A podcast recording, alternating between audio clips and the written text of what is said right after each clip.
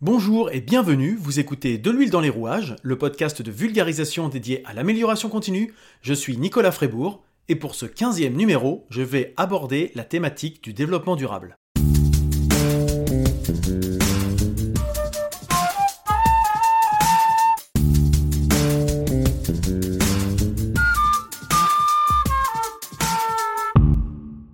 Pour l'anecdote, le développement durable, euh, c'était l'objet de la première présentation professionnelle d'envergure que j'ai eu à, animer. Euh, c'était en décembre 2005 et j'étais amené à faire une présentation sur le développement durable devant l'ensemble des collaborateurs de l'entreprise, soit plusieurs centaines de personnes, je crois 2000 si je me souviens bien, et ce quelques semaines après ma prise de poste. Donc autant dire que c'est quelque chose qui m'avait marqué à l'époque. Pour autant, je vous dis ça, mais ça ne fait pas de moi un expert absolu vis-à-vis de ça. Et je ne vais pas vous faire un exposé exhaustif sur le développement durable. L'objectif, c'est de faire une introduction à ce sujet dont on entend régulièrement parler, mais sans forcément toujours savoir à quoi ça correspond et ce que ça implique. Donc si vous avez des questions pour euh, préciser cela, n'hésitez pas à m'en faire part. Et bien sûr, pour plus de détails, ensuite, vous avez tout un tas de ressources en ligne, à commencer par Wikipédia, qui vous permettra d'approfondir cette thématique, puisqu'il y a un article assez dense sur le sujet. Et donc le développement durable, je vais commencer par présenter ce que ça n'est pas. Le développement durable, ça n'est pas trier ses déchets ou couper l'eau quand on se brosse les dents. Et pourtant, c'est souvent résumé à ce type d'action. J'ai connu ça notamment en tant que responsable QSE, avec des personnes qui jetaient leur papier dans la corbeille à papier en me disant T'as vu, je suis développement durable, avec le petit clin d'œil qui va bien. C'est pas non plus protéger les petites bestioles et les petits oiseaux. J'utilise ce ton un petit peu dédaigneux qu'on entend des fois dans la bouche des détracteurs. Là, ce que je viens de vous évoquer, ce sont des éléments, mais c'est loin de répondre à l'ensemble du concept de développement durable.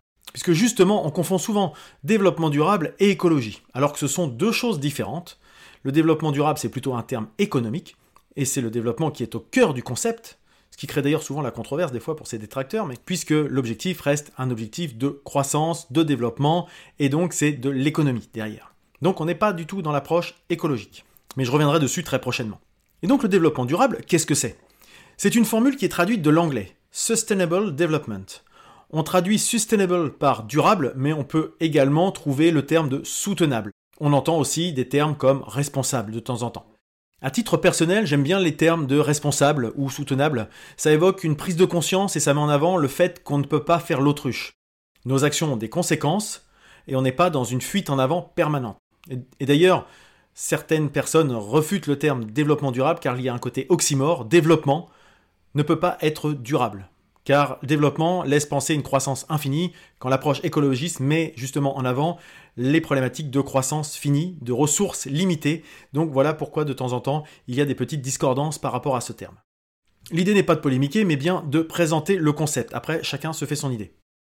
Alors le développement durable, cette formule de Sustainable Development, a été évoquée pour la première fois en 1987 dans le rapport Brundtland, qui est un rapport de la Commission mondiale sur l'environnement et le développement de l'Organisation des Nations Unies, l'ONU. Et cette commission était présidée à l'époque par la Norvégienne Gro Harlem Brundtland. Et donc ce rapport évoque le développement durable en les termes suivants. Le développement durable est un développement qui répond aux besoins du présent sans compromettre la capacité des générations futures de répondre aux leurs. On voit donc déjà que la définition se focalise sur l'aspect développement économique et qu'il n'est pas du tout fait mention d'écologie. On peut dire que ça le sous-entend, mais là encore, avec une définition comme ça, on peut l'interpréter comme on veut. C'est d'ailleurs un des reproches qui lui est fait, que c'est un terme un peu fourre-tout, comme j'ai déjà eu l'occasion, il y a des détracteurs, il y a des partisans, à chacun de se faire son avis. Si le terme et la définition du développement durable sont considérés comme étant des fourre-tout, on peut reconnaître que ça a tout de même été interprété par le grand public et les entreprises comme un besoin nécessaire à la protection des ressources naturelles et à la préservation de l'environnement.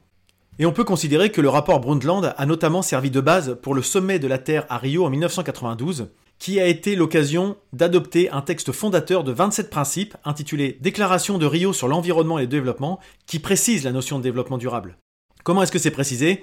Les êtres humains sont au centre des préoccupations relatives au développement durable, ils ont droit à une vie saine et productive en harmonie avec la nature, pour parvenir à un développement durable, la protection de l'environnement doit faire partie intégrante du processus de développement et ne peut être considérée isolément.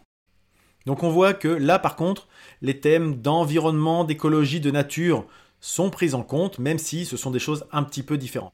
Alors pourquoi est-ce que je suis si pointilleux sur ces, distinctions? Euh, Pour rappel, ma formation universitaire concernait l'écologie, la géologie, les écosystèmes. Donc j'ai vraiment une approche plus écologiste que développement durable. Et je ferai certainement un épisode dessus prochainement, puisque voilà, l'écologie, c'est pas forcément non plus ce qu'on en entend tous les jours, du moins de mon point de vue. Et ce même sommet de la Terre de Rio a ensuite permis la signature du protocole de Kyoto en 1997, signature relative à la réduction des gaz à effet de serre, et pour finalement également, en bout de course, arriver à l'accord de Paris en 2015 à l'occasion de la COP 21. Donc ça, ce sont les grandes lignes, mais tout ça vient certainement de 1987 et du rapport Brundtland. Alors après, on peut me rétoquer que dans les faits, euh, s'il y a eu des accords, des signatures, des protocoles, toutes ces actions ont du mal à avancer concrètement. Mais en tout cas, il y a une initiation de quelque chose. Et donc, si ces termes sont parfois un peu mal connus du public, etc., cela permet à des gens pas forcément sensibilisés de prendre conscience des problématiques environnementales, ne serait-ce que par l'angle économique. Donc ça n'est certainement pas parfait, mais la prise en compte de certains enjeux depuis que le terme existe est sans commune mesure avec les décennies précédentes. Avant 1987, on se posait très peu les questions on était plutôt dans une approche de toujours plus, sans vraiment se soucier des conséquences, les années 80 étant assez représentatives de tout cela. Et donc ces enjeux-là étaient jusqu'alors considérés comme des sujets de hippie, de doux rêveurs en marge des vraies réalités du monde. On voit que tout ça a changé, pas forcément pour tout le monde, mais quand même en grande majorité, les gens sont plus sensibilisés à ces problématiques. Et donc je, l'évoque depuis tout à l'heure, mais le développement durable, ça n'est pas que l'environnement. Alors je reviendrai encore une fois dessus dans un prochain épisode pour présenter un petit peu ce terme, l'environnement. Et le développement durable, ça repose sur trois piliers. L'environnement, bien sûr, l'économique et le social. Et c'est l'équilibre de ces trois piliers qui composent le développement durable. Donc, je reviens à ce que j'évoquais au début, c'est loin d'être simplement l'action de trier ses déchets qui est faire acte de développement durable. Le développement durable, on le connaît souvent par sa représentation graphique, qui illustre cet épisode, vous pouvez le voir en vignette. Donc trois cercles en partie imbriqués sous forme de rosaces, chacun représentant un thème, l'environnement, l'économique et le social. Et à l'intersection de ces cercles, vous allez avoir pour la partie environnement économique la notion de viable, à l'intersection de économique et social, vous allez avoir la notion d'équitable. Et à l'intersection de social et l'environnemental, vous allez avoir la notion de vivable et l'intersection de tous ces cercles, leur cœur, le centre de la rosace, c'est l'équilibre de tout cela qui est le développement durable. Je vous parlais des, notions de viable. Viable, donc l'intersection environnement-économie, ça signifie que puiser des ressources pour produire de la richesse au sens économique n'est pas ce qui permet à l'humanité de survivre, si on n'a plus de ressources in fine. Donc attention à cet équilibre. Pour l'équitable, ça veut dire qu'on rétribue les producteurs à la juste valeur de ce qu'ils produisent. Ce qui veut dire, attention, par exemple, que le commerce équitable, ce n'est pas forcément du commerce bio ou respectueux de l'environnement, si on raisonne comme cela. Donc attention aux approches marketing qui aiment créer le flou sur des notions pour mieux vendre des produits. Le commerce équitable n'est pas forcément bio ou, ou respectueux de l'environnement. Et puis, pour la notion de vivable, par exemple, euh, donc qui est l'intersection de social et environnemental. Par exemple, on entend souvent la crainte de l'avenir qui est d'avoir un monde sans eau ou avec une grosse pénurie d'eau, ou au contraire sous les eaux avec la montée des océans, qui pourrait amener vers des guerres et donc un monde très peu vivable.